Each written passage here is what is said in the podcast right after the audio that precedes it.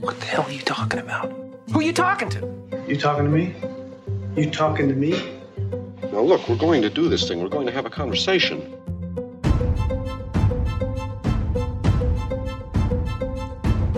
Saludos y bienvenidos nuevamente a un episodio especial del podcast de Próxima Tanda. Yo soy Mario Alegre Femenías y hoy continúo con la serie de entrevistas vía telefónica que comencé a hacer la semana pasada a raíz del toque de queda por el coronavirus.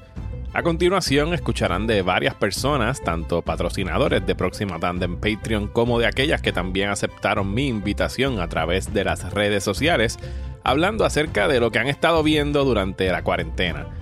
Entre los temas que estaremos cubriendo se encuentran un servicio de streaming de películas que es gratis para estudiantes. Un autor puertorriqueño nos hablará no solo de los libros que recomienda leer, sino también de los videojuegos que ha estado jugando. Y escucharán a un farmacéutico compartir su punto de vista en torno a esta crisis. También se compartirán detalles acerca de una organización sin fines de lucro que ofrece servicios para personas discapacitadas y de un joven fanático del cine que aprovechó el aislamiento para ver finalmente nada más y nada menos que Inception del director Christopher Nolan y comparte con nosotros sus primeras impresiones. Pero antes inicio el episodio conversando con Jorge Rivera Rubio, mejor conocido como el George de los podcasts Siempre es lunes, Legalmente Nerd y Buscando Problemas, acerca de las series Parks and Recreation, Chernobyl y el casting de Rosario Dawson como Ahsoka Tano en The Mandalorian.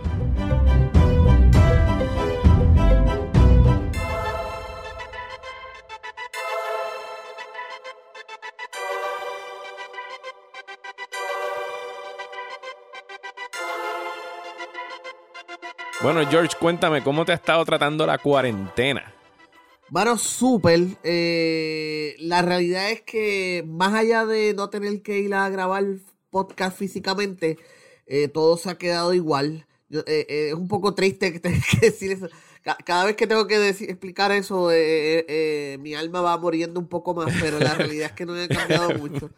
Mi vida me ha cambiado tanto con tener que estar aislado en mi casa viendo Netflix. Exacto. Sí, sí, es cuando, como cuando explicaron la cuarentena, quédate en tu casa, no salgas, y yo, ok. Eh, eso parece que me lo dijeron cuando llegué a los 14 años o algo, y lo he estado obedeciendo desde entonces. ¿Y cómo has eh, estado, cómo, cómo han estado haciendo para. Tú has estado grabando algunos podcasts, yo te he visto ya que los has grabado por, por Skype o por teléfono. Sí, todo por remoto, obviamente. Nada, usando Skype o ahora que estamos usando teléfono. Eh, Se ha quedado todo remoto. En realidad a mí me gusta grabar podcast en vivo. Yo creo que, la, experiencia de grabarlos en persona es infinitamente superior a grabarlos remotos. Sí, grabar estoy de acuerdo. sí, grabar remoto es como que la última instancia. O, o si hay una enfermedad que está destruyendo la sociedad. Pues son las únicas dos razones, ¿verdad? Porque iban en diferentes países o hay una enfermedad que está destruyendo la sociedad. Son las únicas dos instancias en que yo acepto que se hay que grabar remoto. Eh, aparte de eso, mano, yo, lo que pasa también es que mi trabajo se considera esencial, so, pues yo he estado yendo a trabajar, o sea, en realidad no, ha cambiado tanto mi vida, yo sigo yendo a trabajar. Donde noté más la diferencia fue esto de grabar podcast que ha tenido que hacer remoto. Y ha sido una aventura porque entre dos personas que quizás que conozcan un poquito la decente de tecnología, pero cuando son personas que no están acostumbradas a eso, ahí es que se pone, ahí es que se ha puesto interesante. Sí, sí, definitivo. Pero fíjate, yo ahora que he estado haciendo estas conversaciones con, con los diferentes Patreons y las personas por internet que hayan que han aceptado la invitación a grabar para hablar de lo que sea. En realidad se resuelve bastante rapidito porque hay, mucha tecnología ahora disponible y aplicaciones y cosas que la gente puede hacer fácil versus lo que hubiese sido hace 5, 6, 7 años tratar de coordinar un podcast a través de internet. Ya. Incluso ahora mismo estamos hablando por teléfono y estoy grabando con otra aplicación aparte y tú estás grabando con otra aplicación y al fin y al cabo la gente no se va a dar cuenta, la gente lo que le importa es el producto final. Sí, es, transparente, es transparente. Vivimos en el futuro, o sea, y me gusta, eh, a veces es impresionante, vivimos en el futuro. No sabíamos que iba a ser más Mad Max que, que Demolition Man, era, era, iba a ser una mezcla de Mad Max con Demolition Man. Eh, pero ha sido divertido, el fin del mundo ha sido divertido, han pasado cosas tan y tan surreales que pues, qué rayos. Este, hay conciertos por internet, eh, hay políticos diciendo cosas bien, bien estúpidas. Hay gente haciendo cosas bien, bien estúpidas. Es como que, pues, No sabía en ningún momento de Mad Max o de Walking Dead. Yo vi la Cada- gente compartiendo memes. Cada vez estamos más y más cerca. Yo creo que ya llegamos a Idiocracy. O todavía nos queda algo más para, para llegar full a Idiocracy. No, no, yo creo que eh, eh, nos queda todavía mucho. Oye, este, Idiocracy, la, la, la película ganadora del Oscar era, eh, era, ¿cómo era? Ask, yo creo. Tú sabes, este año ganó Parasite, so todavía hay esperanza de que esto no se esté Ok, ok. tanto. Yo, yo estoy esperando Ouch My Balls. Yo quiero ese programa Ah. rápido en, en televisión. Y- y- Aunque ya más o menos eso, eso fue Jackass. En realidad, Ouch My Balls era Jackass. Pero literalmente quiero un programa que se llame Ouch My Balls. Yes. Pero cuéntame, hablando de programas, ¿qué has estado viendo en estos días? ¿Qué, ¿En qué has estado consumiendo tu tiempo libre? Mira, pues normalmente yo lo que hago es eh, eh, cuando estoy en momentos de estrés, siempre, de estrés, siempre por lo general hay series o cosas que yo go to watch. Sí, es So- comfort watching, Sí, comfort sí. food watching. Ajá. Exacto. Y por ejemplo, por lo general me voy rápido. Mi, mi serie favorita era Friends, pero como ya no está en Netflix, pues ahora el mi go-to para relajarme y ver algo chévere es Parks and Recreations, que es esta serie que corrió por NBC como 6 o 7 años y se acabó en el 2015, si no me equivoco, 2014 o 2015. Y originalmente era una serie eh, que era como un spin-off de The Office. Ese era el momento en que The Office estaba en su peak en Estados Unidos. Y ellos hacen esta serie que era, se suponía que existía en el mismo mundo. Hasta donde yo recuerdo. Y, y- y la realidad es que yo nunca vi The Office completa. No, no soy fíjate que para mí The Office nunca fue una serie. Eh, eh, eh, la he intentado ver completa un par de veces y, no sé, no me, no, me, no me captura. Pero anyway, la, la mía es Parks and Recs. Entonces, la primera temporada de Parks and Recs no es muy buena porque intentaron copiar demasiado el modelo de The Office. Pero cuando tú brincas a la segunda temporada, especialmente ya esos mid-season, como que encontraron su propio ritmo y se convirtieron en otra cosa y me encanta. Y básicamente trata sobre este departamento de parques y recreaciones en un pueblo ex que no existe, que es un pueblo en Indiana, Pawnee. Y Leslie Dope es esta super overachiever, esta, esta burócrata que ella quiere ser la primera mujer presidente de los Estados Unidos o la segunda si Hillary gana. En aquel momento pensaban Había esperanza de que sí, eso sí, pasara. sí, en aquel momento tenían por hecho, esto va a pasar. el- cuando Obama se, cuando Obama se retire, la que va a subir es, es Hillary. Y aquellos buenos tiempos, cuando todavía al mundo le quedaban años de existencia. Este. Entonces Leslie No, pues esta overachiever que hace todo, este. Y entonces, nuevamente, la primera temporada, ella es como que una versión femenina de Michael de, en, The Office, que es esta persona que no se, que no, no tiene mucha habilidad social y por tanto no se da cuenta lo incómoda que es su personalidad o su forma de ser en los otros personajes. Entonces, en la segunda temporada arreglan eso, porque ella sí es una overachiever y todo eso, pero como que la, la relación entre todos los personajes va mejorando y va, va este, siendo un poquito más humana, más cálida. Y ahí es donde la serie se hace bien chévere. La, la realidad es que a mí me gusta porque es una combinación perfecta de personajes bien, o sea, personajes bien distintos y, y, y que tú los sabes diferenciar uno de cada cual. Las situaciones son, sí, obviamente es una serie de comedia, es un situation comedy, pero no es tampoco una cosa, no son situaciones increíbles que tú dices esto no va a pasar, y menos ahora, yo creo que en el 2020 no hay nada que tú puedas decir esto nunca pasaría. Fíjate, y Eh, todavía la tienen en Netflix, ¿verdad? Todavía el Peacock de NBC no se la ha llevado. Todavía Peacock no se la ha llevado. Está en Netflix y en Hulu. Están los dos, están las dos plataformas. O de verdad, a mí me gusta mucho. Yo siempre me río con la, la serie. Y es una serie que es agradable. Eh, eh, es una serie con la que uno, pues, son personajes que con los que uno quisiera pasar tiempo, conocerlos en vida real si existieran. Tú sabes. De verdad que, y, y es básicamente una serie donde yo me siento a reírme. Me, me con ellos y, y nada, y este. Es eso mismo, es como tú dices, comfort food, pero en forma serie. Fíjate, yo nunca, creo que vi uno o dos episodios de Parks and Recreations, no, no, no, no le saqué el cuerpo en realidad ni nada por el estilo. Es que por lo menos a, la- de- a lo mejor tiene que ver con lo que me estás diciendo, que esa primera temporada se quiso parecer demasiado a Office. Demasiado. Y yo, al igual que tú, y aquí los dos pecamos de ser unos herejes, porque a mí no me, no me gusta el Office de, de Estados Unidos. Yo me quedo tranquilamente con los 12 episodios del Office británico y con eso tengo y me basta y me sobra. Pero The Office he tratado de verla dos o tres veces y siempre llego al mismo punto y, y, me canso de ver a, a, Michael Scott y esa gente. No, no sé por qué no me atrapa, pero ahora que estoy buscando cosas así de... Porque a veces uno, todo el mundo tiene, como tú bien dices, ese showcito de 20, de 24 minutos, de media hora que tú lo pones cuando estás comiendo frente al televisor o cuando necesitas distraerte un rato y Parks and Recreation parece como una muy buena opción para quien esté buscando. Sí, en la primera temporada son seis episodios nada más. no puedo decirte que no la veas porque es que tienes, ¿verdad? Tienes que eh, familiarizarte con el entorno y los personajes. Pero la segunda temporada, este. Estás enfermo, George. No, tengo la, la nariz tapada. Esa, eh, ¿Sabes qué? Me pasó eso mismo en el trabajo porque yo toda la vida yo he padecido de sinusitis, toda la vida he padecido de alergia.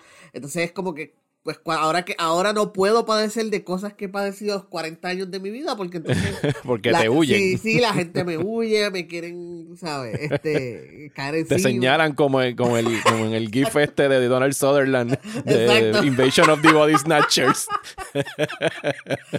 Ahora soy un paría y yo como que ahora soy un mutante ahora sé lo que los mutantes sienten en en todas esas películas icónicas. Este... Mira, eh, mala mía que te interrumpa. Yo sé que íbamos a hablar de otras cosas, pero en realidad yo sé que tú eres mega fan, así que quisiera saber tu reacción aquí y grabarla en lo que se refiere al anuncio de que Rosario Dawson va a estar interpretando a Ahsoka Tano en The Mandalorian. Mira, bueno, yo lo recibí súper contento porque primero Rosario Dawson me encanta. Y a me encanta. Son como que dos cosas que me gustan juntas, pues súper cool. Yo creo que la única desventaja de ese anuncio es que, pues, cuando salga la serie, pues quizás el personaje de Ahsoka se pierda un poco porque vamos a ver a Rosario Dawson eh, en, The Mandalorian. So, esa es la única desventaja y la mencioné en mi podcast. Es lo único así que, que yo hubiera dicho. Yo prefiero a alguien desconocido o no tan famoso como Rosario Dawson para que el personaje de Ahsoka no se pierda. Pero me gustó y, aparte de que es la primera vez que el personaje va a estar live action, eh, lo más cercano que hubo fue el voiceover en, en, en, Rise of Skywalker al final y es como que una línea de, y ya.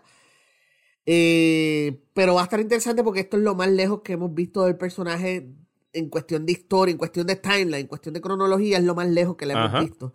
Porque sí, porque va a estar de acuerdo a la, edad de Rosario Dawson, que tiene sus cuarenta y pico de años. Y ya está en sus cuarenta y pico, y, y, y Ahsoka, pues más o menos va a estar en esa edad. Eh, es, Ahsoka es un personaje que, que sale de, The Clone Wars, que es una serie que yo sé que tú también has tratado de ver y como que no te ha capturado. Ajá. Y Ahsoka, originalmente ella sale en la película de, de, Clone Wars, que fue la que fue al cine. Y la película es una mierda. La, honestamente, ay, perdón, sorry, no sé si tú aquí Sí, no, no, zumba, no importa. Este, la película es una mierda y yo, no hay problema, es verdad.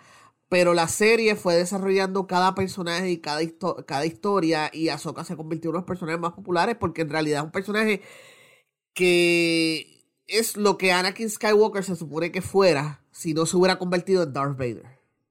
Ok. So, por eso yo pienso que es un personaje que tiene. Es como que eh, eh, Ahsoka representa esa versión de Anakin buena, honorable, noble, o sea, que sigue los preceptos Jedi, aunque ella ya no quiera ser un Jedi.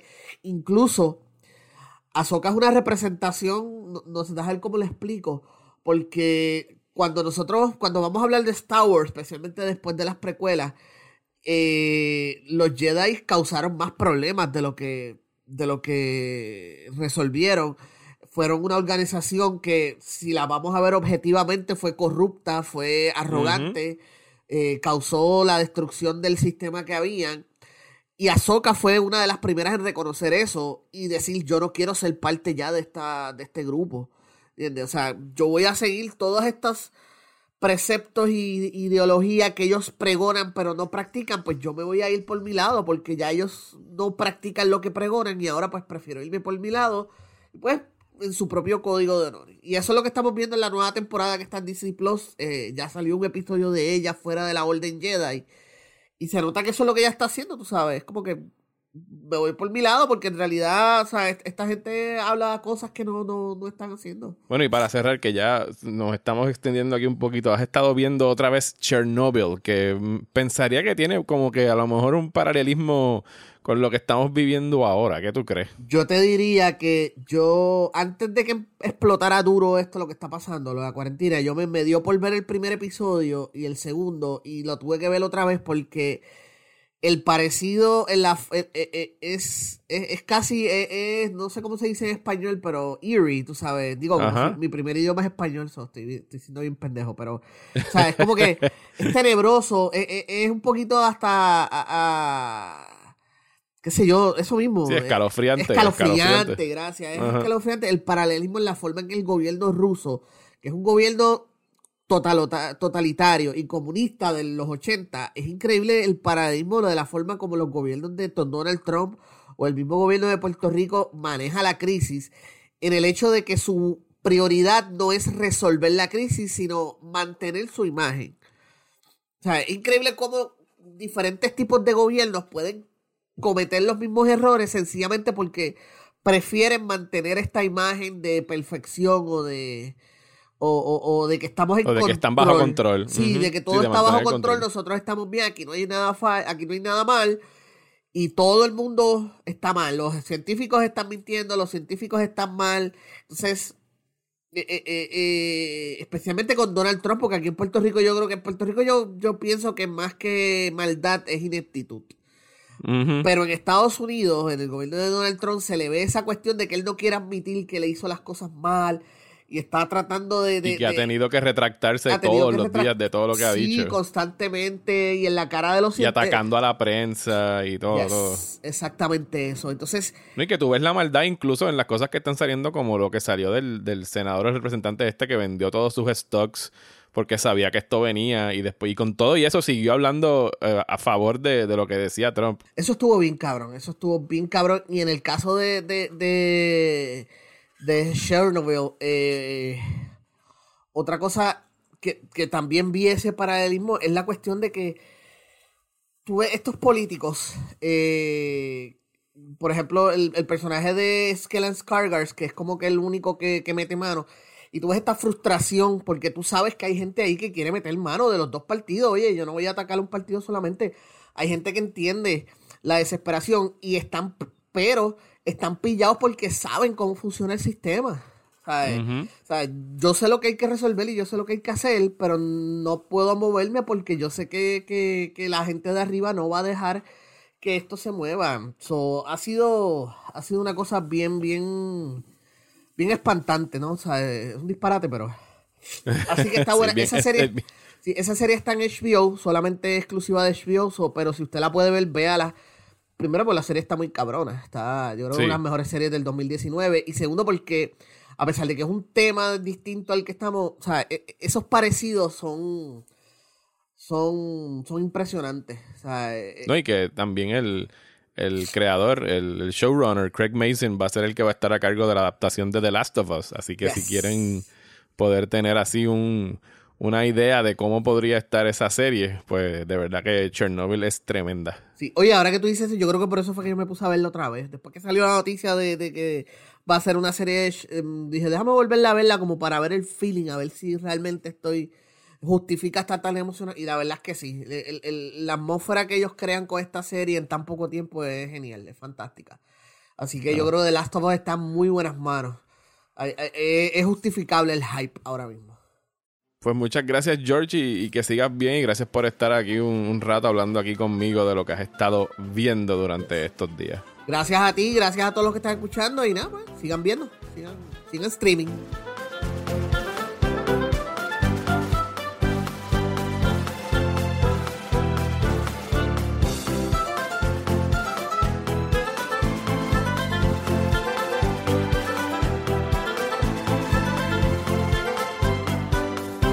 Bueno, y ahora vamos a hablar de un servicio de streaming. Ahora que todo el mundo está en cuarentena, pues todo el mundo está buscando algo para ver en la casa. Y es uno que no se menciona mucho, pero en realidad es muy bueno, es sumamente costo efectivo, particularmente si eres un estudiante. Y para eso tengo aquí al estudiante Edwin Díaz para que nos hable de Movie. Saludos, Edwin. ¿Cómo son los beneficios de Movie? pues como dijiste que este, si eres estudiante universitario, este movie es gratis para estudiantes. Y si no eres estudiante, aún así, pues son 5 dólares al mes que pues, sigue siendo de los más baratos así eh, en el mercado. Eh, pues los eh, movies, este, como funciona es que todo el tiempo están disponibles 30 películas. Este, y todos los días una película se va y una película entra al servicio, así como, como sustituyéndola. Sí, hay, hay un proceso de, de, curación, de que hay alguien que está velando porque es lo que van a estar poniendo en el servicio. Sí, sí. Este, y, y particularmente pues se concentran en películas que pues, raras que, que a veces nunca, o sea, no, casi nadie ha visto, restauraciones recientes, cosas así. Pero hay un balance bastante, ¿verdad? De películas contemporáneas y clásicas que es bastante variado. Sí, de hecho, ahora mismo tú dices que 5 dólares al mes, pero a raíz de lo que está sucediendo lo pusieron a 3 dólares por un peso. ¿Sabes? Eso es absurdo. Eso no hay servicio de streaming que tú vayas a conseguir por ese precio en ningún lado. Eh, y de hecho, no tienen que verlo solamente en, en web, pueden bajar las aplicaciones que, que tienen para los televisores. Está para Roku, está para Android, entiendo que también está para, para Apple TV y, y esas otras. ¿Y qué has visto ahí recientemente que te gustaría recomendar? Pues eh, no sé si recomendar, pero por lo menos a mí me gustó mucho Toxic Avenger. Yo sé que es una película bastante pues, controversial, no, no todo el mundo le gusta. Una película de culto. Eh, Esa película es bien sí. buena. de verdad que para este... mismo, para buscar algo que te distraiga y que sea puramente, puramente divertido, Toxic Avenger es tremenda opción. Sí, y Toxic Avenger este, está aquí, parte de una colección, porque ellos tienen como colecciones de vez en cuando. Ajá. Y es la primera dentro de la colección de, de Troma, como que van a, van, a, van a estar subiendo un montón de restauraciones de Troma. Este, clásicas. Este, eso, yo creo que es una buena oportunidad también para meterse por eso. Este. Y también recomiendo las la, la, varias películas que tienen de Yuzo Kawashima, que es un director japonés de los 50 y 60 este, que también tienen una colección de él. Este, y de él en particular recomiendo este, A Sun Tribe, eh, A Sun Tribe Myth. Creo que la has visto. ¿Esa es la de, la de Yuzo Kawashima? Sí, sí. Fíjate, Esa la tienen aquí. Esa no la he visto. Este, también tiene otro nombre, se llama Sun, Sun in the Last Days of the Shogunate. Ok, no, la estoy viendo. Estoy ahora mismo aquí en el website buscando y de, de, verdad que de este director no he visto nada. Así que las voy a apuntar. Okay. Pero parecen comedias o estoy equivocado. ¿Son comedias? son comedias, son dramas. Hay un balance entre eso, ¿verdad? En la comedia y el drama bastante bueno. En, okay. en sus películas. Y de vez en cuando, pues, colaboran con la compañía de Nicholas Winding Refn, este, by NWR. Y Ajá. son restauraciones de su compañía también. Sí, hay un, hay un documental ahora que me dijiste de la colección que hay de, de Troma, que era este mm. sello que sacó muchas películas trashy, entre comillas. ¿Saben a lo que me refiero por trashy? Entre en los años 81, que es un documental que se llama VHS Massacre, Called Films and the Decline of Physical Media. Que eso de verdad que me interesa mucho verlo ahora que estoy viendo aquí el, sí. el, el póster, porque en realidad todo lo que tenga que ver con, con la muerte del physical media me preocupa, sobre todo ahora en tiempos uh -huh. cuando dependemos tanto del, del streaming. Hay, hay, sí. hay que recurrir muchas veces a los Blu-ray que uno tenga por ahí guardados. Está bien bueno el servicio, de hecho, no, ahora mismo yo no estaba suscrito, pero ahora que me mencionaste estas colecciones y que las estoy viendo por un peso, es absurdo. Es que como que cogerlo y ya. Y si son estudiantes, pues ya saben que les sale gratis. ¿Qué, qué necesitan para suscribirse como estudiantes? Pues suscribirse con su email de institución de, pues, de su universidad. Y entiendo que ya así, así funciona, así de fácil. Ok. Pues muchísimas gracias, Edwin. ¿Cómo te estaba tratando la cuarentena? Este, pues honestamente bien porque estoy viendo más películas que antes. este, Ajá. Y, pero sí, pero obviamente pues preocupado porque esta semana se supone que vamos a estar empezando a pues, ver síntomas y pues, ajá, veremos. Sí, sí, hay que ver. Esperemos sí. que, que, no se ponga la cosa fea. Pero nada, que sigas bien, uh -huh. que sigas saludable y muchas gracias por estar hablando aquí conmigo durante este espacio. Y ya saben, suscríbanse a Movies si están buscando cosas distintas y, y baratas y buenas para ver.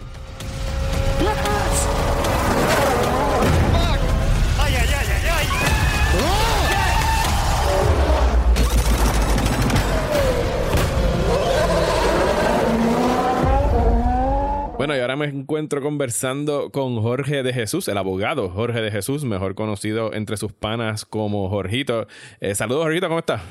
Todo muy bien, gracias a Dios, Mario. Aquí, este, disfrutando de la cuarentena y exhortándole a todo tu público, este, que también se queden de la casa, porque esto es importante para salir de esto ya. Un poquito de, de, background, Jorgito y yo nos conocemos hace ya años a través de un, de un chat de WhatsApp.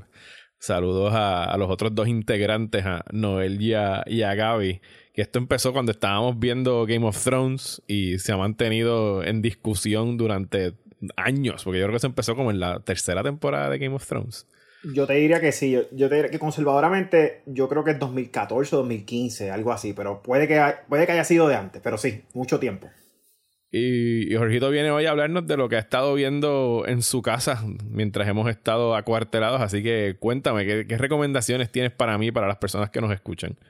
Bueno, en primer lugar, gracias por la invitación, Mario, este, y saludos a todos tus escuchas y a todos tus suscriptores. Este, ah, cosa, que... mía, cosa que no mencioné, Jorgito también es del podcast eh, Desde las Gradas, que pues yo llevo cabildeando hace años para que lo retomen, pero pues por razones de la vida no se ha podido dar. pero si alguna vez escucharon el podcast de deporte Desde las Gradas, pues él es uno de los coanfitriones. Eso es así. Este, pero lo tenemos, lo tenemos en el olvido, pero creo que la cuarentena va, va posiblemente reviva el podcast para, para, poder llenar el vacío que no solamente tenemos nosotros, pero que tal vez eh, alguien, a, dos o tres personas le interese escuchar a otras personas hablar que no sean los miembros de tu familia nuclear que están en tu casa. Muy bien. Pues mira, este Mario, eh, gracias, gracias por la invitación y gracias eh, y, espero que eh, esta invitación no cause que pierda suscriptores. Este, no, no, no, va a pasar, no va a pasar. pues mira, este, yo en primer lugar soy, soy un fanático deportivo y yo creo que muchos de nosotros en Puerto Rico y en, y en, el mundo en general estamos en, un poco de luto y tratando de llenar el vacío de, que, el deporte llenaba, ¿verdad?, nuestro día a día para entretenernos y para ponernos, qué sé yo, al día de lo que está pasando. Este, yo te diría que ah, yo, ahora mismo yo tengo dos recomendaciones que son más de carácter deportivo. Eh, ambas están en Netflix. Y la primera es uh, Formula One Drive to Survive. Esto es una serie documental que, que debutó en Netflix el año pasado y tiene dos temporadas de 10 episodios cada una. Eh, la temporada más reciente, esta segunda temporada, salió a principios de marzo 2020. O sea que está bien fresquecita. Este, yo no la he terminado, eh, pero eh, es, esta serie básicamente es una mirada tras bastidores a la temporada del Campeonato Mundial de Fórmula 1. básicamente es la interacción entre los pilotos, los gerentes, los dueños del equipo. la primera temporada tomó, fue el año pasado, salió el año pasado y hablaba más del campeonato 2018 esta segunda temporada eh, toca más el campeonato del 2019, o sea, del año pasado. Y ahora incluye a todos los equipos de Fórmula 1. Me explico, la primera temporada, los dos equipos más grandes de Fórmula 1 no decidieron no participar. Pero el, show fue tan hit que se decidieron montar en el bote y ahora todos los 10 equipos de Fórmula 1 están, son partícipes de la serie. O sea que lo hace un poquito más interesante esta segunda temporada.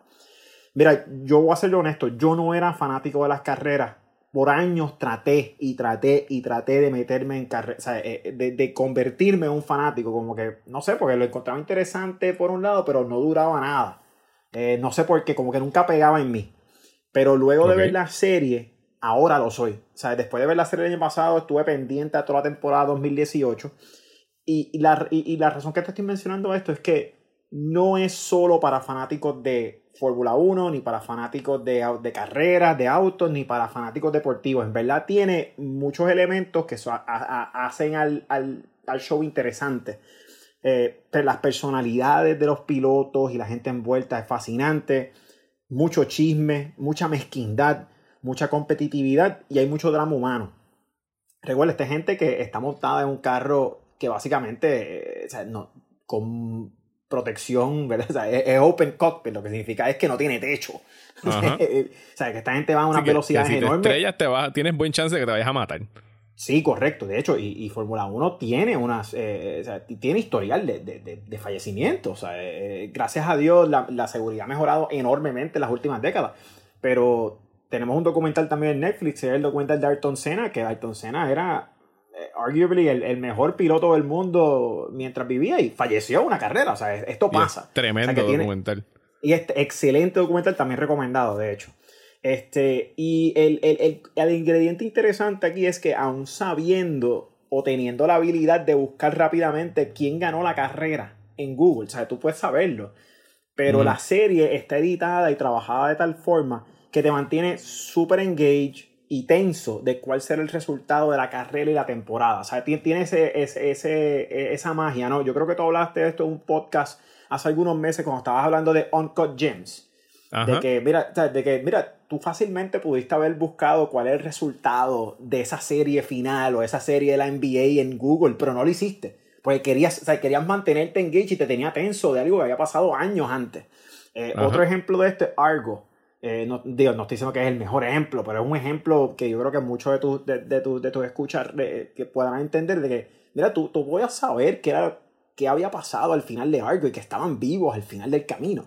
Pero la, la, la, estaba hecha de tal forma la película que te mantenía tenso de, oye, ¿saldrán de Teherán o no? Y tú sabes que salieron, pero de todas formas está tan bien hecha que, que te mantiene engaged. O sea que. Sí, es el hecho eh, de que te mantengan en tensión de que quizás no salen de Teherán. Aunque tú puedes casi apostar de que, mira, de seguro van a salir al final, pero está tan bien hecha que por un segundo tú te crees, diablo, los van a coger. Y esta entonces de la de Fórmula 1 cada temporada es un season de, de la, de, del, del, deporte Fórmula 1, de lo que está pasando Correcto. de verdad en, en Fórmula 1.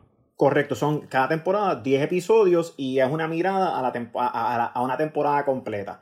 Este, y te, te, sigo en esto de nuevo, yo no, yo, yo, esto fue lo que me juqueó a Fórmula 1. O sea, yo lo, lo, lo velaba desde lejos, vinaba cosas eh, aquí y allá durante los últimos 8 o 9 años, manteniéndome al día, pero esto fue lo que, este fue el, el, el chicle, ¿verdad? Lo que me dijo contra, déjame, y, la temporada pasada la seguí religiosamente y, yo creo que este fue, este fue el hook y no soy el único, creo que hay algo de eso. Eh, quizás en gente de mi edad que, ha estado pendiente o siempre ha estado pendiente a Ferrari, Mercedes, y, y creo que ha sido un buen, eh, una, una buena serie para, para ese age group y esos fanáticos deportivos. Pues mira, yo, yo soy de esas personas que no me interesa para nada el Fórmula 1, pero me la vendiste tan bien y me gustó tanto. Yo sé que no, no es Fórmula 1, es Ford versus Ferrari, pero me la vendiste tan bien y me gustó tanto esa película que la acabo de poner ahora en la lista de Netflix para verla en estos días. Bueno, triunfo, yes. Así que buen trabajo. ¿Qué, qué otra cosa tienes para venderme?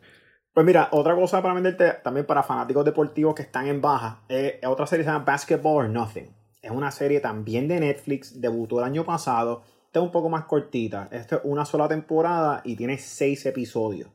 La, la, trama es una temporada de un equipo de baloncesto de una escuela superior en Chinle, Arizona. Chinle, Arizona es parte de una reserva indígena de la nación Navajo. Y básicamente el equipo de baloncesto juega un papel gigante en la vida social del pueblo y de los habitantes de, de, de la región eh, siendo la realidad la única distracción y hasta cierto punto la principal y desafortunadamente a veces la única razón de orgullo que tienen ellos eh, eh, de, de, de, desempeño, bueno, y no lo digo de mala manera, lo digo precisamente porque ajá, ellos ajá. hablan de que, de, de, que, de que esta gente, de que este equipo es, ¿verdad? Lo, lo, lo más positivo que sale de, de ese pueblo eh, hoy día. Eh, te lo pongo de esta manera, el pueblo tiene una población de 4.500 habitantes. Pero la okay. cancha, la cancha donde juegan, hay 6.000 sillas. Y está llena tepe a tepe. O sea, no hay, no hay ninguna, ningún coliseo de high school aquí en Puerto Rico que esté ni cerca. O sea, esto es o ni cerca de lo que es, de, de lo que es esa, ese estadio. Es impresionante cuando lo veas. Y, y, también es interesante ver o sea, ese, ese coliseo tan impresionante y, y, y, lo comparas con las casas donde estos muchachos y esta gente vive y es, una, y es algo bien dramático y bien fuerte. Eh, pone, y básicamente también pone en pantalla el concepto de lo que se conoce como Resball. Resball es, es un, un estilo de baloncesto y una forma de baloncesto que se ha desarrollado mucho en las reservas indígenas. Eh, las reservas indígenas, eh, el baloncesto es bien importante y es algo bien, eh, ha, ha, arraigado mucho en la cultura de las reservas indígenas en los Estados Unidos. Y el Rest Ball es un tipo de, de, juego que se desarrolla allí, en parte porque pues, normalmente la, los pueblos indígenas de Estados Unidos no tienen mucha estatura. O sea que para uh -huh. compensar con la estatura, juegan un tipo de juego de, de juego rápido, juego de mucha, bueno, que somos en buen castellano como fast break, mucha guira, eh, mucho movimiento rápido del balón para compensar por eso. Eh, la realidad es de que, de que lo interesante aquí, y yo, no, yo creo que esto es un, un tema, no creo decir trillado, ¿verdad? Pero es algo que es muy conocido y, y mucho, mucha temática de serie documental, de, de, serie documental, perdón, es esta vida de, de a, a, Year in the Life, ¿verdad? O, o, la, o la, temporada de, de, este grupo, pues, desventajado, los underdogs, ¿verdad? Pero Ajá. la realidad es que aquí nos adentramos en la vida de estos jóvenes, la familia, la escuela, eh, los retos, las adversidades, los sueños de una mejor vida dentro y fuera de la reserva. Eh, y lo interesante aquí es que no solamente esos muchachos y esa gente alrededor del equipo son los protagonistas, pero para mí la Reserva Nación Navajo y Chile, el pueblo, son protagonistas también. Este, juega mucho eh, los, estos tiros de, de, y tú conoces más de este tema, perdóname, técnico, ¿verdad? De los tiros de, de, de cámara, pero estos tiros de, de, un, de un desierto vasto y desolado donde ellos viven eh, son frecuentes y bien impactantes.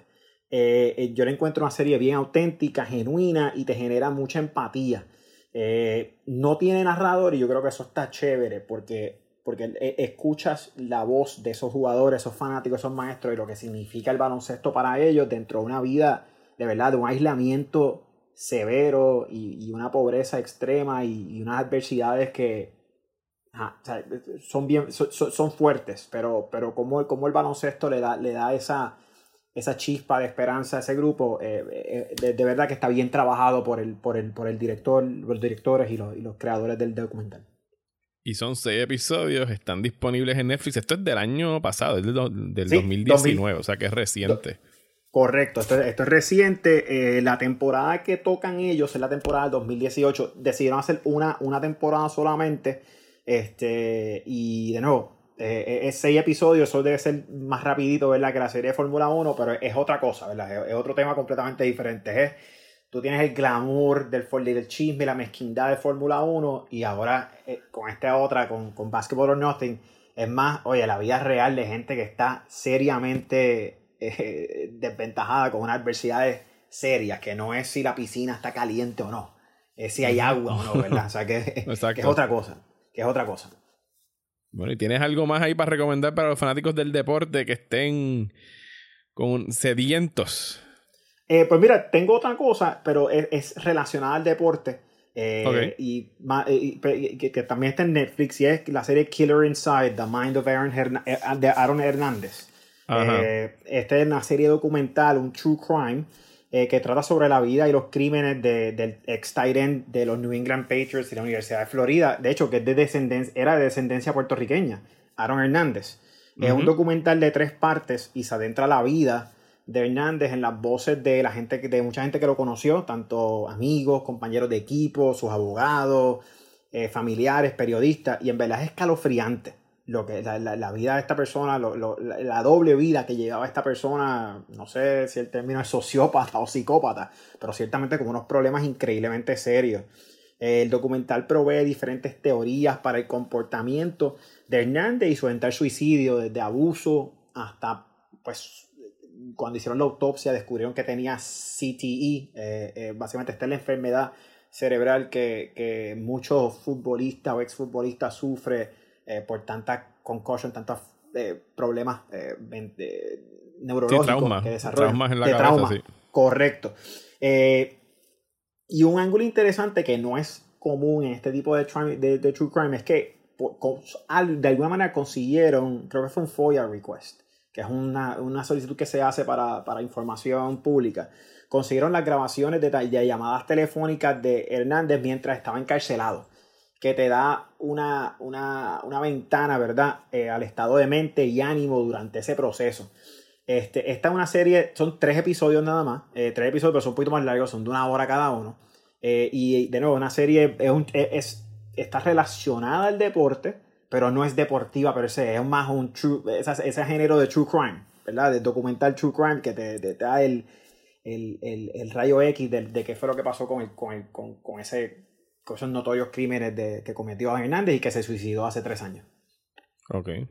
Pues sí, nos estás dando tres muy buenas opciones para las personas que, pues, lamentablemente no pueden ver deportes ahora mismo y quieren algo relacionado a, a los deportes, pues ahí tienen algo de baloncesto, algo de Fórmula 1 y algo tangencialmente relacionado a, al fútbol acerca de al fútbol americano acerca de Aaron Hernández. Pues muchísimas gracias, Jorgito, y que se repita. Así que si quieres, si tienes más recomendaciones por ahí, me avisas y grabamos otro episodio mientras sigamos aquí en, en cuarentena.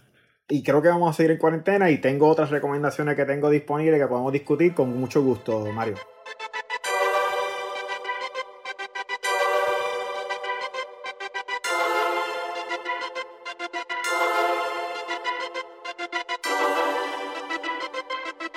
Pues ahora me encuentro hablando con Víctor Enrique Hernández. Él es farmacéutico de profesión. Saludos, Víctor, y bienvenido al podcast de Próxima Tanda. Hola, Mario. Saludos a todo el mundo. Eh, Víctor es uno de, los Patreons aquí en la página y él quería hablar hoy específicamente desde su perspectiva como farmacéutico en torno a lo que está ocurriendo con el coronavirus. Así que, Víctor, ¿qué tienes que contarme acerca de esto?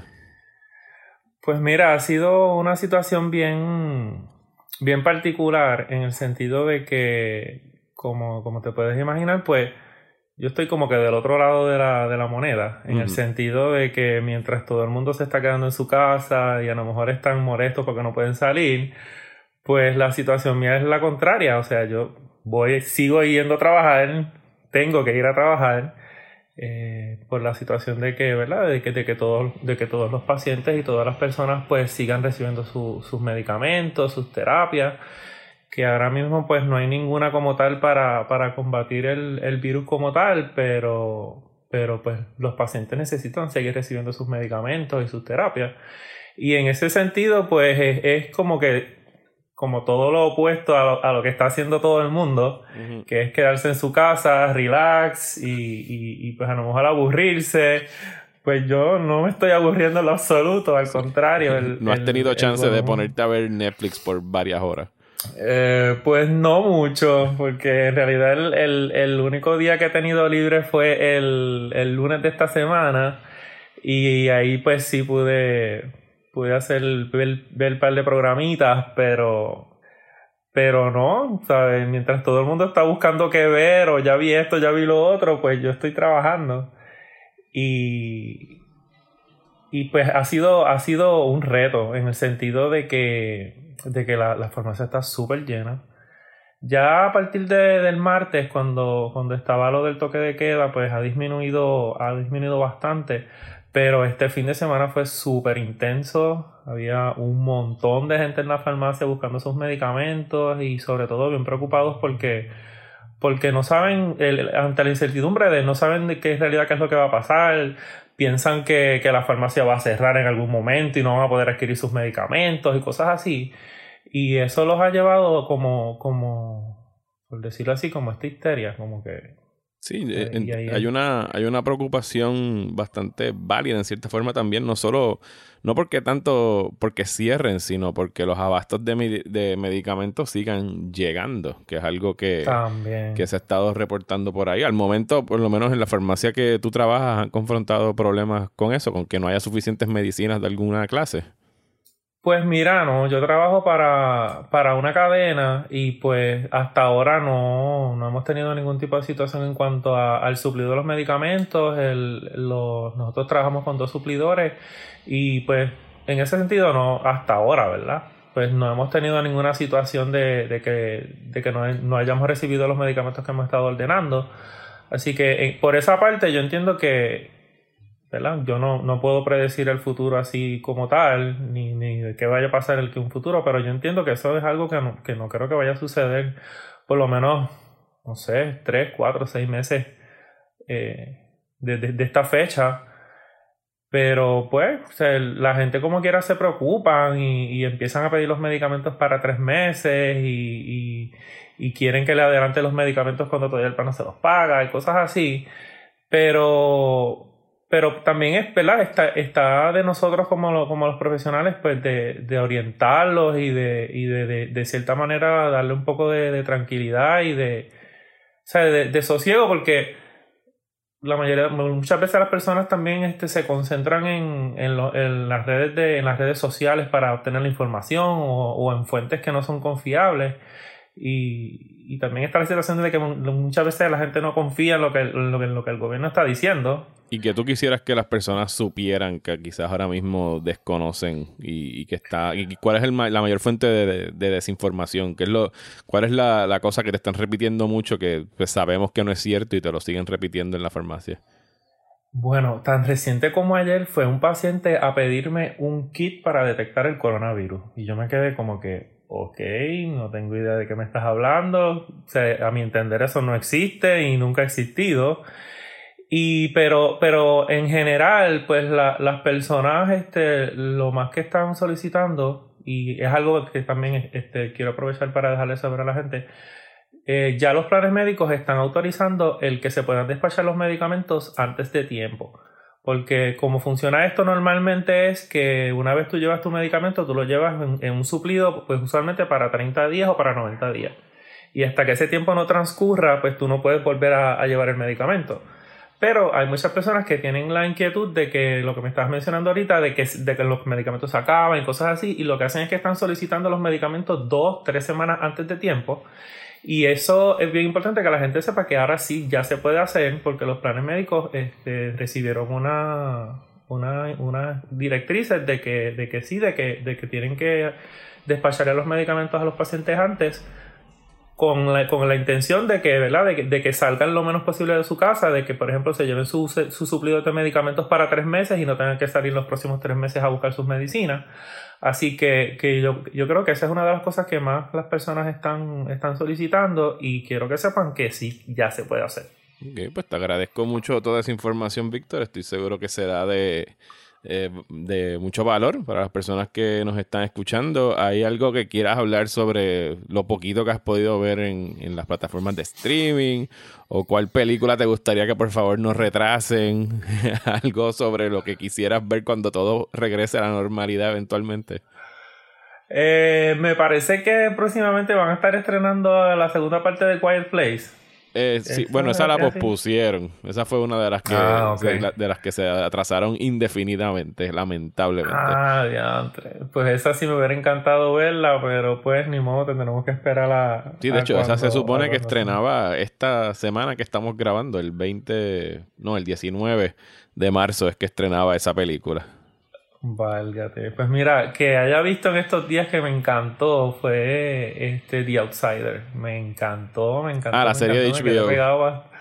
Me quedé, pegado hasta las 2, 3 de la mañana viendo la serie y de verdad que está súper buena.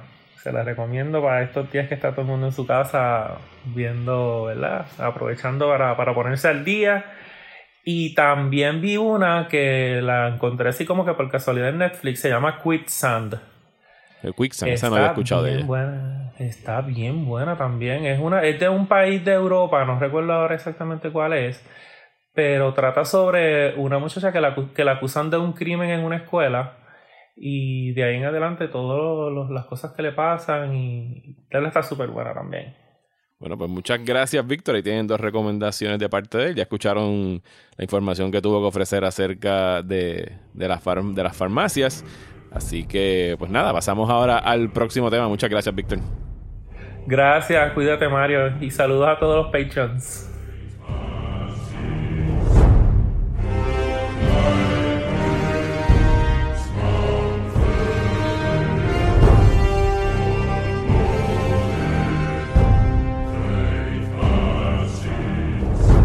Pues ahora estoy en compañía del escritor José Borges. Saludos, José. ¿Cómo estamos? ¿Todo bien? Todo bien bajo las condiciones. Muchas gracias. Eh, pues José hizo, aceptó el llamado que estoy, he estado haciendo por las redes sociales de que hablemos un ratito de cómo hemos estado invirtiendo nuestro tiempo durante pues, estos días en los que estamos en cuarentena en nuestras casas. Y José viene a hablar no de libros, que es como que la materia de él y en lo que se desempeña y ejerce su oficio como escritor, sino de videojuegos, que es lo que ha estado jugando en estos días. Me estuvo mencionando algunos, algunos los he jugado, otros no. Así que dime cómo, cómo, te, ha, cómo te ha ido, José, con esos juegos. ¿Te estás poniendo al día con algunos que tenías sin jugar? ¿Cómo te va? Es eso. Eh, tenía un montón de, de juegos ahí que había bajado cuando estaba en especial, pero que no había podido jugar por falta de tiempo. Ese es el mejor momento para comprarlo. Sí, yo espero a que estén en especial y entonces le, le meto mano. No me gusta pagar mucho por, por los juegos ya. No, no, ya yo estoy en una etapa donde yo, al menos que no sea algo que yo tenga que jugar en ese momento cuando sale, que la última vez que me pasó fue con, con Death Stranding de Kojima. Ah, que, sí, sí, sí. Que lo bajé tan pronto salió y lo acabé en menos de dos semanas. Pero los demás, yo espero que los... Ese Sí. juego se ha vuelto bien relevante ahora mismo, por Ex- lo que veo. extremadamente relevante. Cuando lo pongan en especial, aprovecha y bájalo para que tú veas cuán relevante parece ser. Pero dime, ¿qué has estado jugando?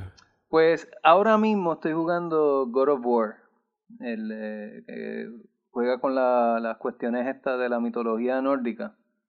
Yo había jugado uno que otro de los primeros cuando estaban en PlayStation 2 creo que era.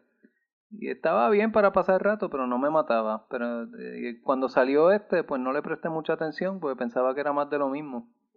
Pero seguía leyendo reseñas, yo creo que hasta una, un comentario tuyo por Twitter o algo así, yo "Oh, voy a tener que meterle mano a ver. Y cuando estuvo en especial, pues le metí, le metí mano, lo instalé y empecé a jugarlo y estoy sorprendido de lo, lo bueno que es.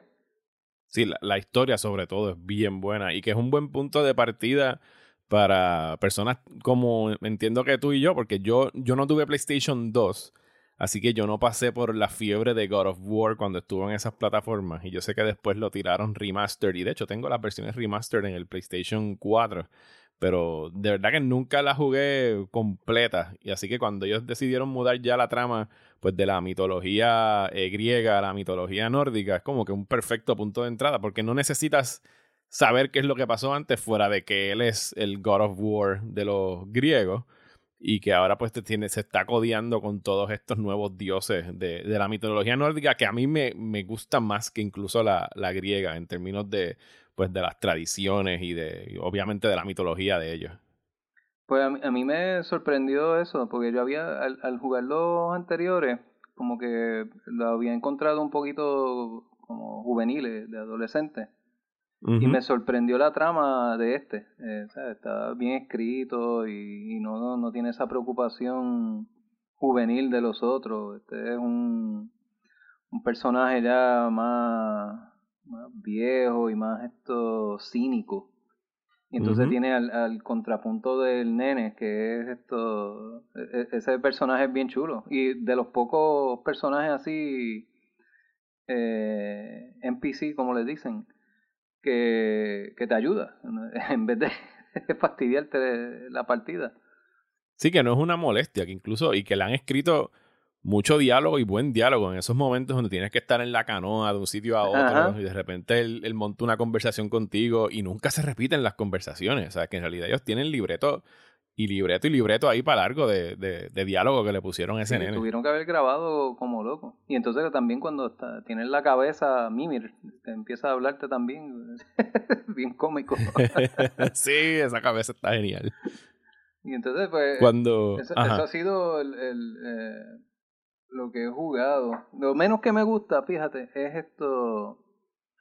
Cuando las batallas son como que demasiado. demasiado repetitivas o largas.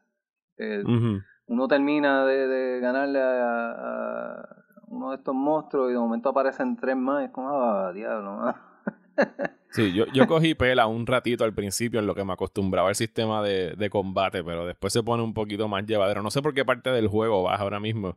Y en realidad no, no recuerdo tantísimo eh, ahora mismo la historia. Pero sí, cuando lo, cuando lo termines me avisas, porque quiero, quiero escuchar lo, lo que piensas sobre el final, porque de verdad que te deja con unas ganas desesperadas porque Ah, sí. saquen una secuela. Ah, sí. Por lo menos a mí me pasó. Fue que se acabó y yo como que, ay, sea la madre cuando sale el próximo. y yo sé que ni siquiera, yo no si- ni siquiera sé si está en desarrollo ahora mismo, así que posiblemente no saldrá hasta el 2023 o una cosa por el estilo. Sí, pues yo no porque se tardan nada. bastante en hacerlo. Sí, lamentablemente se tardan un poquito, pero es, pero es tremendo juego. Entonces, el, el otro que, que he jugado, que jugué anteriormente a este, creo que fue esto. Ah, bueno, el de Yakuza Kiwami, que es el, el primer Yakuza. Que es el remake del primer Yakuza. Exacto, exacto. Es el, el remake y entonces pues ese estuvo bastante chévere también. Eh, no- ¿Y lo acabaste? ¿O Sí, o lo estás por ahí acabé. jangueando con los no, Yakuza? ese, Ok. lo, lo- ese, ese lo acabé. Esto. Y Mm, entonces ahora entonces estás ready para ir al... Bueno, no, Cero es el que viene antes de ese en la historia. Sí, en la, en la historia viene antes y a cada rato lo ponen especial, así que le, le meteré mano cuando, cuando lo vea a buen precio. Yo empecé con, con Yakuza 0. Y entonces creo que durante estos meses en algún momento, si mal no recuerdo, lo pusieron como uno de los juegos gratis del PlayStation. No sé, recuerdo si fue ese o el que vino después.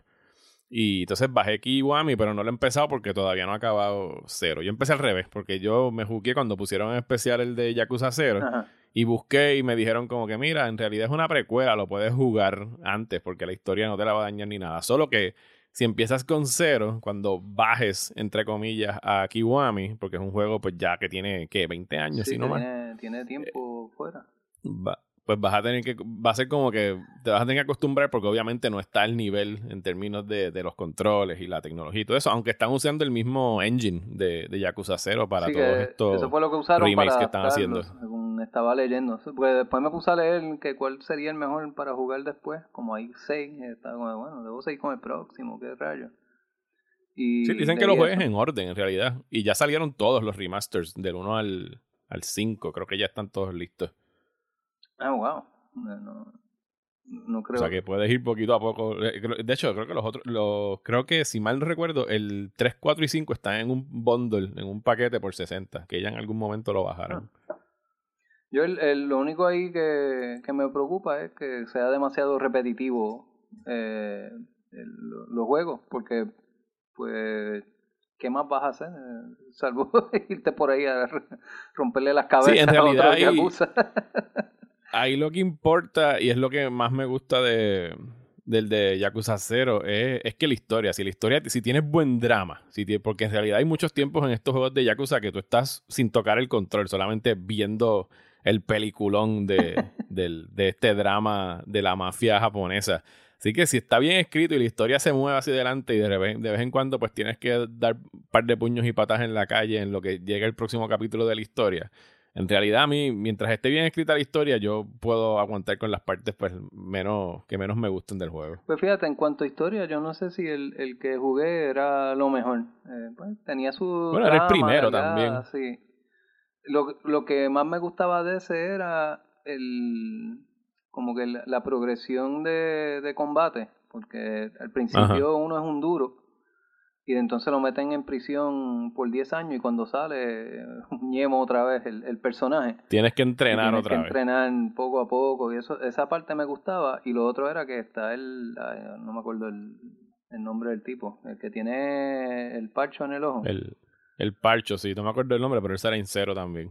Que él aparece de la nada a, sí a estás, estás caminando y de momento te, te cae encima en diferentes modos a veces es como un zombie otra vez está bailando como Michael Jackson que no tiene tanto Ah. sentido pero como que funcionaba yo fluía con eso Y eso también me, me gustaba. La trama, pues era como, bueno, vamos, vamos a terminar, a ver dónde termina todo esto. Sí, es una típica historia de mafia, no es nada. O sea, quién mató a quién y venganzas y cosas así. Exacto. Con ese, con ese sabor esto japonés de, de hace 20 años. Sí, de, película, de película de Yakuza. Sí. Bueno, y el otro que ha jugado de género es el de Red Dead Redemption, que nos movemos de los Yakuza a los westerns. Ese, ese pues, de los pocos que conseguí tan pronto salió. Eh, ese, el primero había sido uno, uno de mis juegos favoritos.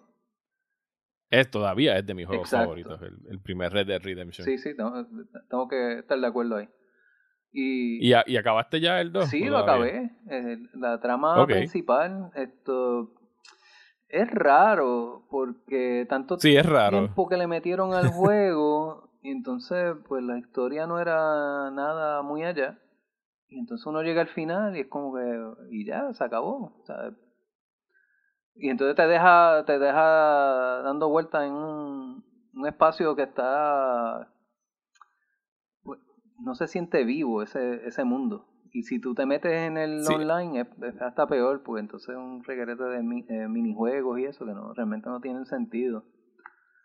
Sí, yo no, yo no jugué el online. Yo acabé el juego poquito después que salió. Ese fue uno de esos que yo dije, yo no salgo de casa hasta que yo acabe este juego. Básicamente. Eh, y me- a mí me gustó mucho la historia principal, la del, la del vaquero nuevo, porque esto es, esto es una precuela al Red Dead Redemption eh, Exacto. original. Y me gustó mucho esa historia y en realidad hay momentos que después yo buscando, porque no lo iba a pasar dos veces, porque ¿quién tiene el tiempo para eso? buscando en, en YouTube los otros posibles finales y cómo cambian de acuerdo a tus decisiones, en cambiaba? realidad quedé bastante con... Cam- no cambiaba el final, pero habían Chiquito. cositas bobas. Eh, está lo del caballo, que si tú habías logrado tener una buena relación con el caballo, pues tenías una despedida un poco más emotiva con, con el caballo en ese, en el shootout este culminante. Lo que, a- lo que me, me chocó un poquito fue en realidad el, el súper extenso epílogo que hay Ah, sí. para, em- para empatar esta historia con Red Dead Redemption, que son por lo menos 10 o 12 horas adicionales de juego, si no más Y traída por los en la que pelos. regresas al sí y súper traída por los pelos que regresas con John Marston y tú como que bueno pero entonces cuál es el punto y es lo y, y es lo que usualmente pasa con cualquier precuela que cuando ya tú sabes el destino del protagonista es como que pues en realidad le estás robando todo tipo de atención a la trama porque en ningún momento de peligro sabes que Sí, no va a pasar exacto. nada sabes que la familia va a estar bien etcétera etcétera así que en realidad no como que esa cosa como que le resta así que sí, a lo mejor el juego para mí llegó a un, un buen pico en algún momento, pero después fue como que cayendo poquito a poco en esas últimas horas era como que, bueno, pues ya lo voy a acabar porque estoy aquí, pero no, no me encantó la manera como hicieron esa parte. Ahora, a mí, pero visualmente es ah, un, no, visualmente es una tremendo juego. cosa eh, espectacular, ¿sabes? Y después tú lo comparas con el primero y es como, eh, rayo, y llega a ser aquel, Y uno puede matar juego con, con estos horas. visuales, chuf.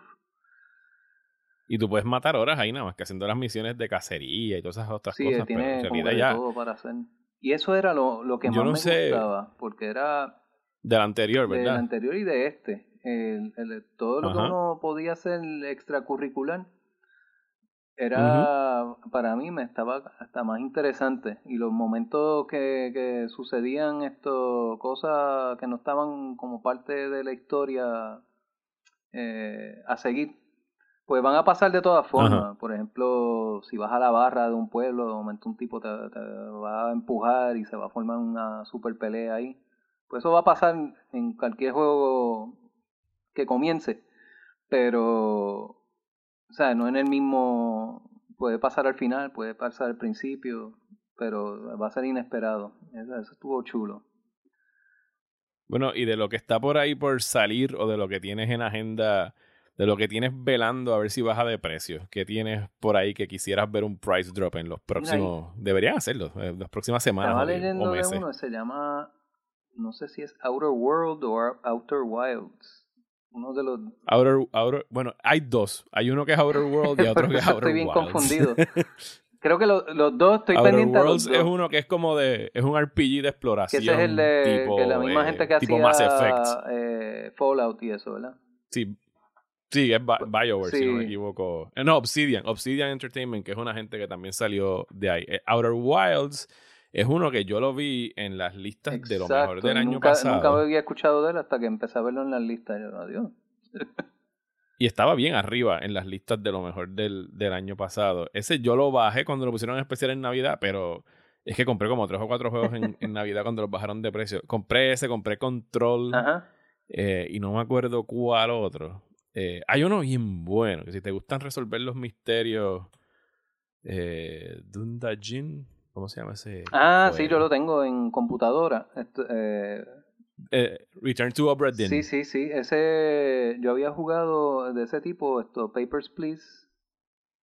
Sí, Papers, Please Buenísimo. es buenísimo. Ese lo bajé hace poco. Y entonces, pues, eh, también bajé ese y también estaba bastante enfuscado, pero llegaba el, el punto en que tenía que repasar mucho lo que había sucedido para continuar y entonces para colmo me, Sí, ca- para resolver sí, el y me cayó un montón de trabajo encima, entonces cuando volvía pues, tenía tiempo de volver para el juego, tenía que empezar otra vez, pues ya no ni me, te acordaba. no me acordaba.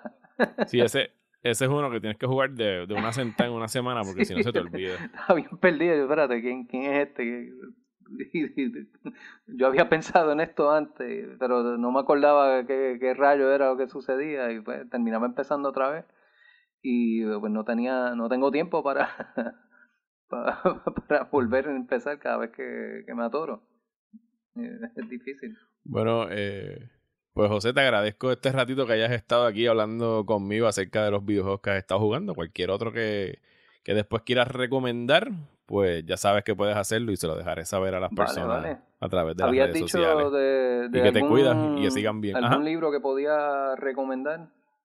Sí, zumba, libros para gente Sí, que está en eh, las casas que pueden Hay, bajar o hay varias cosas por ahí. Esto que salió la- el año pasado, eh, Tercer Mundo, se lo recomiendo a cualquiera, de Pedro Cavilla.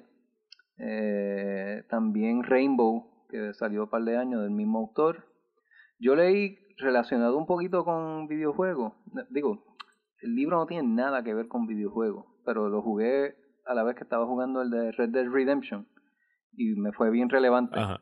Se llama Ahora me rindo y eso es todo. Que es la historia. eh, Está contada en tres planos. Es- el autor es mexicano, Álvaro Enrique. Entonces, como que Ajá. lo que él está pasando en esos momentos con, con un- una excursión que está haciendo por el sur de los Estados Unidos, lo que sucedió en el pasado con Jerónimo, el, el indio, eh, Ajá. y cómo y cómo van buscando a Mangas Coloradas, que era otro jefe eh, apache que están buscando en, en territorio mexicano para esa época, pero hoy día es territorio de Estados Unidos. Y Era una cosa bien interesante porque es como que te mete en esa trama. Entonces a la vez yo estaba jugando el de Red Dead Redemption y estaba como que entre los dos mundos ahí, una cosa una experiencia que yo no sé si alguien podría replicarla de la misma manera que me sucedió, pero fue, para mí fue, fue única. Y claro, los que estén, Bueno, los libros ah, son. los que estén ajá. aburridos eh, y Sí. quieran leer cosas eh, de pandemia y eso, pues está la peste de Camus. para aquellos estos, aquellos que estén estos eh, masoquistas. Y también el, el mío, el de esa antigua tristeza, tiene un poquito de eso, pero no tan malo. no, zumba, zumba, zumba todos los títulos por ahí que quiera. Pues ya escucharon, los libros son eh, Esa antigua tristeza, eh, La De peste. Camus. El mismo que Eh, escribió, sí, sí, de el Camus. extranjero. Ahora, ahora me rindo y eso es todo. Rainbow y Tercer Mundo. Mientras hablabas, puse, bajé todos los samples en, en Eh, Amazon para el Kindle. Así que ahí tengo asignación. Y ustedes pueden hacer lo mismo. Gracias, José, cuídate. Gracias a ti. Hasta luego.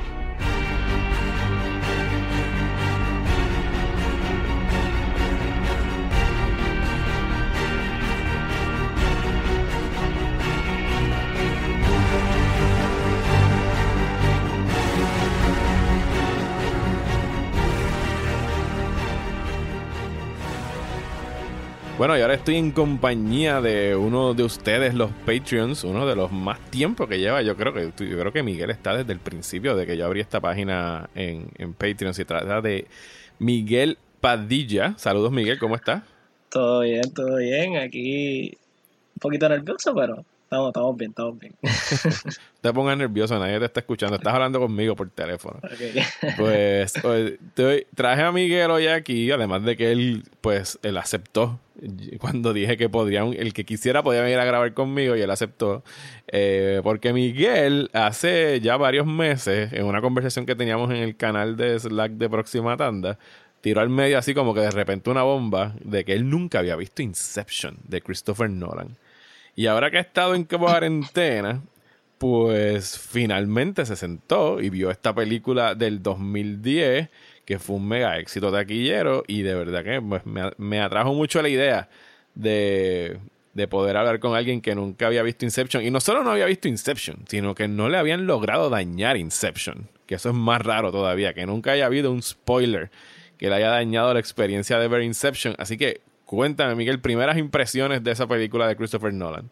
Bueno, pues yo, ¿verdad? Cuando salió esa película tenía 14 años, so básicamente sí, siempre he sido, o sea, siempre me gustó ver películas y eso, pero como que cuando salió, yo me acuerdo que yo vi, obviamente, no sé si vi el trailer, ¿verdad? Ni me acuerdo, pero yo sé que vi que salió y como que no me interesó tanto, pues, para ese tiempo, no sé por qué no me interesó, pero nada, finalmente la vi, la vi con mi novia ayer y de verdad que es una película bien complicada. O sea, yo me puse a buscar cosas por internet porque no entendía, o sea, bueno, lo entendí, ¿verdad? Pero no completamente.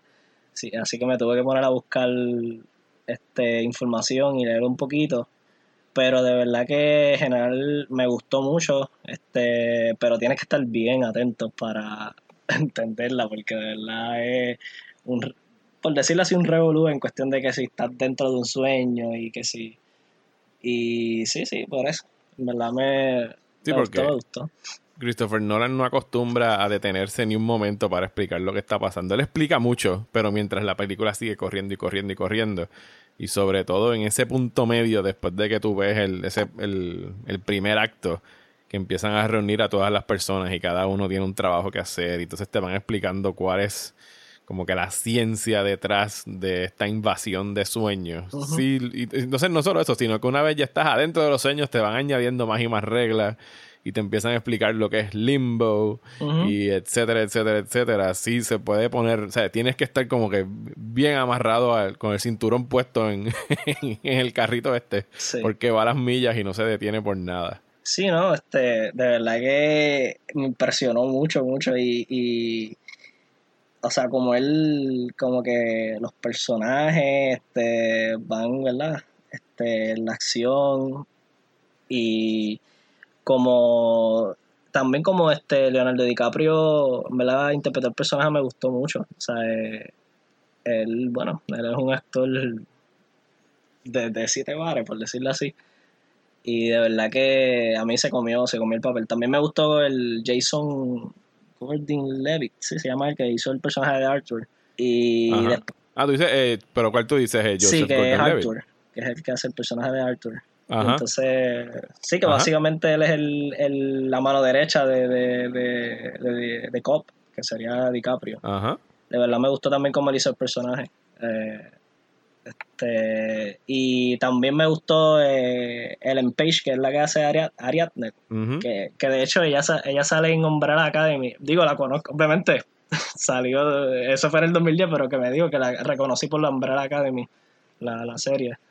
Y se ve súper joven, ahora todavía se ve joven, pero sí, pero de verdad que además de eso también Tom Hardy, este el personaje que hizo Tom Hardy de verdad que también estuvo cool como él como que hacía como impersonando, o sea, como que impersonator, o sea, Ajá. que él él cogía de, de bobo como quien dice a a, a este al que estaban tratando de sacarle los, los sueños que era Feature, si no me equivoco, era el apellido de él. Sí, no, no, es tremendo, es tremendo elenco y esa fue la película, eh, para ponerte en contexto, que él hizo entre medio de, de The Dark Knight y The Dark Knight Rises. Ah, de la, de, la, de la forma que él, que Nolan funciona, él como que hacía una para los estudios y una para él y una para los estudios. Entonces los estudios querían que hiciera otra Batman y él dijo, pues está bien, pues yo tengo estas ideas por aquí, yo te hago una Batman, yo hago una de las mías, tú una de las tuyas y una de las mías. Y esa fue, eso fue un evento grandísimo en el 2010 porque era una película, un blockbuster original, ¿sabes? Que no era ni una franquicia, no estaba basado en ningún cómic, ¿sabes? Que fue algo enorme cuando estrenó en el 2010 y, y le sacaron un chorro de chavos. Y en realidad, al, al día de hoy todavía es una de mis películas favoritas de él. Y, y te puedo asegurar que cuando la vuelvas a ver, ¿sabes? La- le vas a incluso a sacar más cosas porque ya no te vas a tener que estar preocupando por, por los detallitos de cómo es que funciona y vas a poder en realidad ver, sobre todo en la edición de esa película, es increíble la manera como van entrelazando un sueño con otro Sí.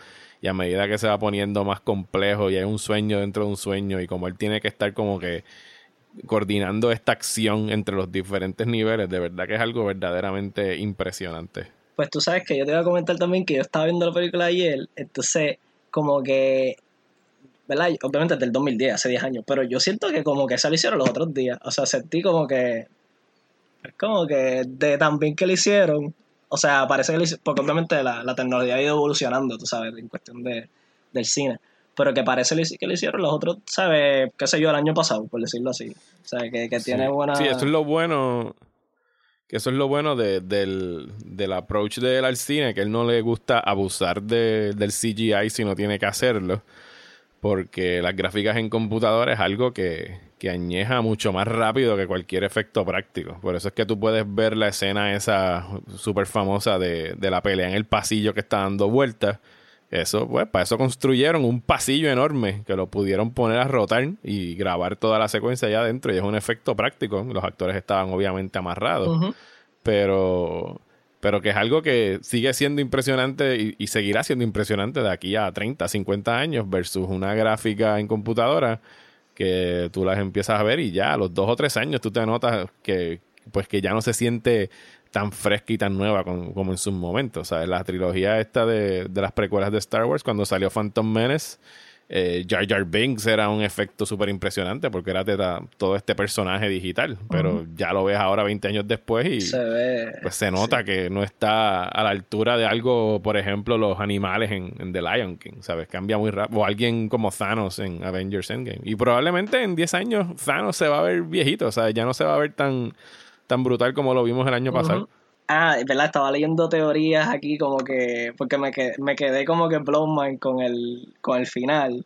Ajá, ¿qué te parece el final? O sea que él puede ser que esté en un, o sea que todavía estaba en el sueño, porque él vio a, a los nenes de él, o sea que estaban, eran pequeños y había pasado mucho tiempo y como que era, tenían la misma ropa y eran pequeños. Pero entonces eh, había otra teoría que dice que este que puede ser que él está en la realidad por el anillo de boda, porque supuestamente cuando él tiene el anillo de boda, de boda está en el sueño y cuando no lo tiene no está en el sueño. So esas dos teorías, una dice que sigue en el sueño y otra dice que, no, que, está en la, o sea, está en la vida real.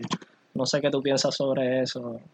Eh, yo pienso que él, yo pienso que él estaba despierto el, el trompo, pues sí, estaba como que tambaleándose un poquito al final, pero en realidad, eh, para mí es más importante que, que si está despierto o está dormido es el hecho de que al personaje ya no le importa si está despierto o está dormido. Porque él siempre estaba pendiente a ver qué pasaba con el trompo.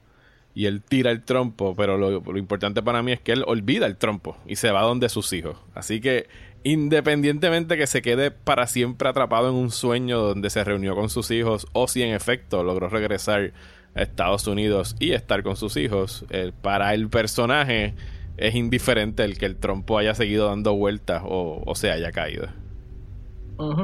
Sí, que también había leído que como que él ya, como que la culpa, como que la o sea, como que ya dejó eso atrás, o sea, como que ya no tiene la culpa y por eso fue como que dejó eso girando y, como que no le importó, ¿verdad? Como que fue a, porque él ya quería ser feliz, ¿verdad? Con sus hijos y, eso también como que lo leí y dije como que sí, es como que accurate, ¿verdad?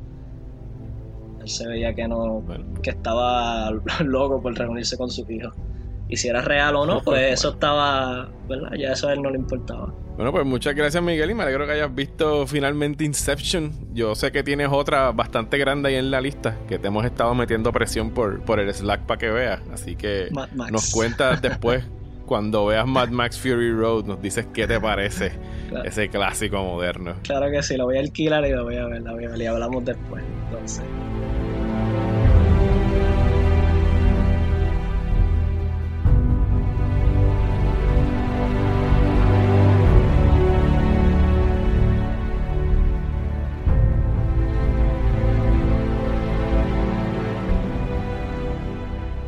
Y ahora estoy hablando con Ángel Ortiz. Ángel Ortiz es uno de los Patreons de aquí de Próxima Tanda.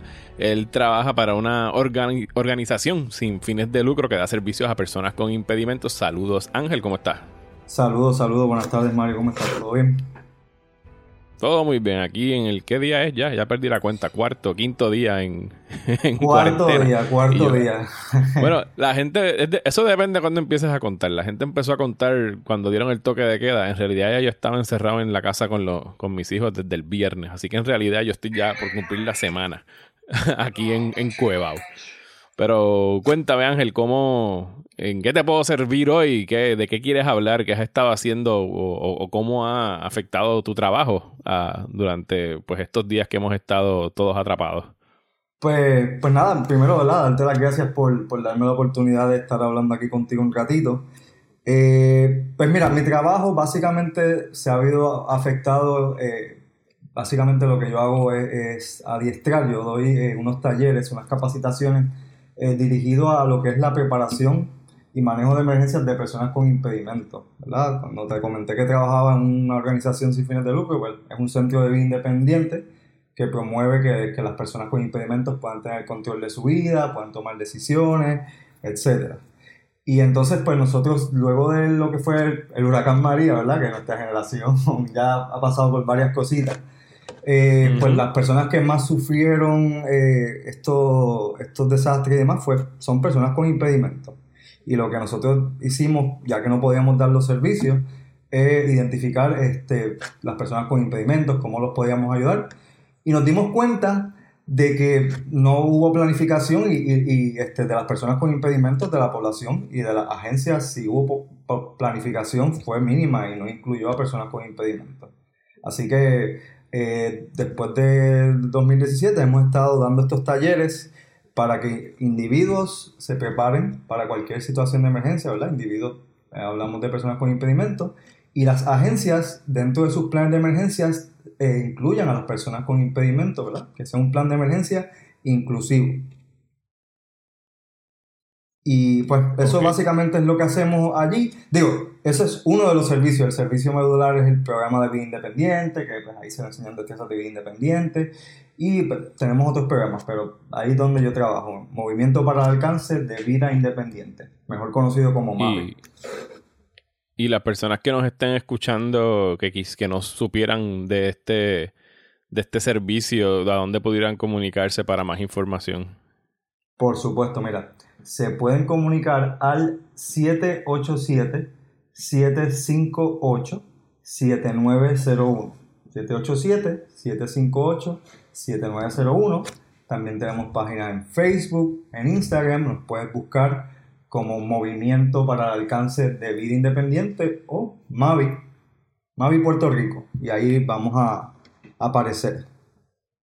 Excelente, Ángel. Y, y bueno, ya todo, como todo el mundo muy bien sabe, llevamos todos estos días aquí atrapados. ¿Cómo tú has estado eh, invirtiendo tu tiempo de ocio? Si es que has tenido alguno, que has estado viendo, que has estado streameando, ¿cómo, ha- cómo has matado el, el aburrimiento mientras has tenido que estar en tu casa? Pues, pues ¿verdad? Eh, he, dividido el tiempo de ocio un poquito con, con lo que es música, este, viendo pues, distintas series eh, con mi esposa. Eh, hemos estado viendo, ¿verdad? Ayer estuvimos terminando la tercera temporada de Elite, que es una serie española pues, bien popular. Eh, De, ese está en Netflix, ¿verdad? esa está en Netflix, correcto. Esta está en Netflix. Eh, de igual manera, eh, pues, viendo películas, este, ¿verdad? De distintos temas. Y, y básicamente, pues, te había comentado una que, que sí que comencé a ver y me gustó mucho. Se llama Zoe's Extraordinary Playlist. Es una, una serie que descubrí en Hulu. Eh, la Está, eso es transmiten de, por- de, de NBC, ¿verdad? de NBC, correcto. La transmiten en ¿Y de qué trata? Pues mira, trata de esta chica, Zoe. Ella es una, es una chica eh, que la serie, ¿verdad? La- la plantean como una chica que tiene unas cualidades especiales. Ella, pues, puede identificar eh, eh, cómo se sienten las personas, eh, ¿verdad? Qué están pensando esas personas, pero ella lo identifica, pues, de su manera peculiar, que es que la persona le está cantando.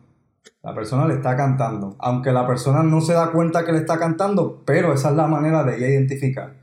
Y obviamente ahí pues hay eh, distintos tipos de canciones. Obviamente son canciones todas populares.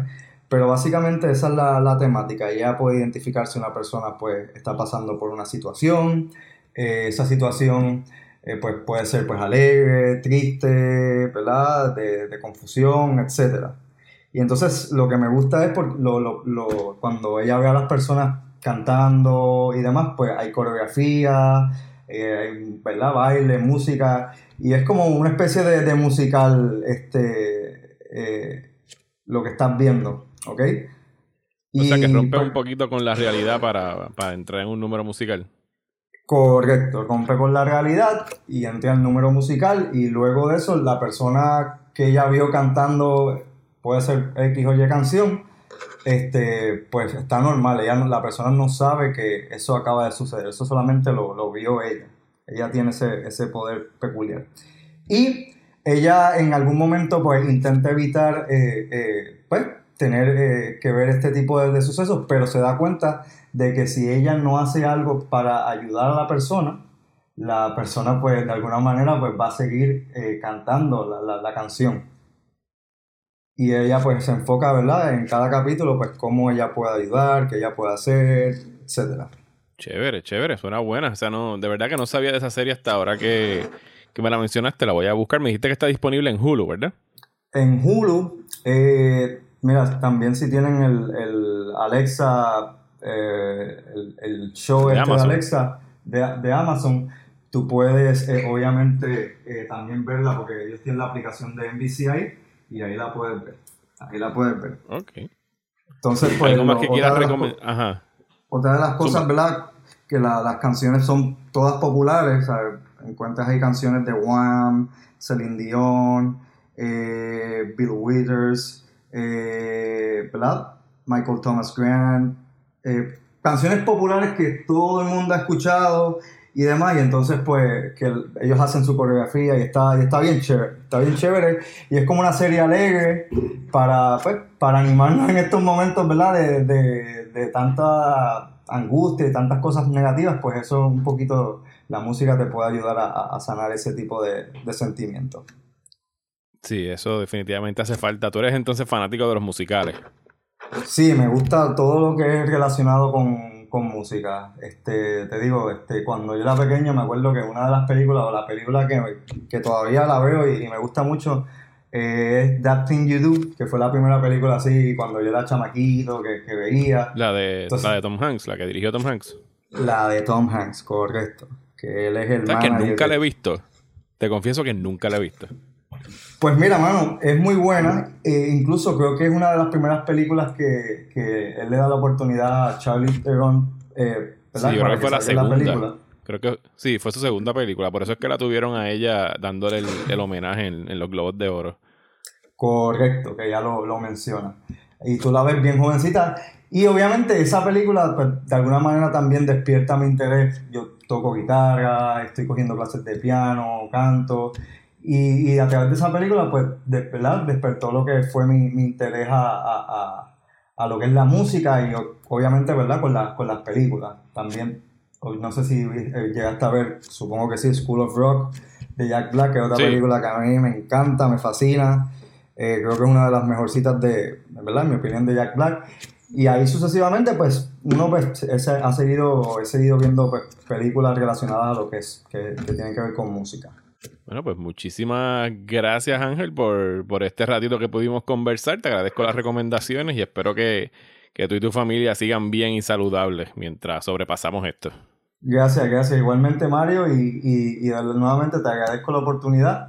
Este, y pues nada, a seguir las recomendaciones. Hoy, hoy este, tuve la oportunidad unos minutitos de salir con mi esposa simplemente a calentar el carro y a dar una vuelta por la urbanización. Y pues era, nos sentíamos como que, wow, estamos saliendo de nuevo, estamos viviendo otra vez, como que qué distinto es todo ahora, ¿verdad?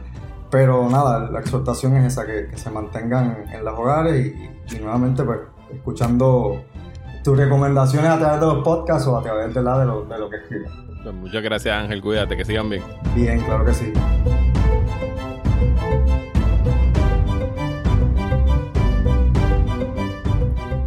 Muchísimas gracias a todos los invitados de esta semana y a ustedes por escuchar este episodio. Les recuerdo que la invitación continúa abierta. Si desean participar de una charla aquí conmigo en el podcast de Próxima Tanda, pueden contactarme a través de mis redes sociales o escribiendo a marioalegre.proximatanda.com. Y si quieren y pueden suscribirse a esta página, se los agradeceré profundamente, más ahora en estos tiempos en que los trabajos de muchos freelancers se está viendo afectados por el toque de queda. Una vez más, muchas gracias por escuchar a los Patreons, gracias por su continuo patrocinio y espero que sigan saludables dentro de sus respectivos hogares. Yo soy Mario Alegre Femenías y será hasta el próximo episodio de Próxima Tanda. Oh, and in case I don't see you, good afternoon, good evening, and good night.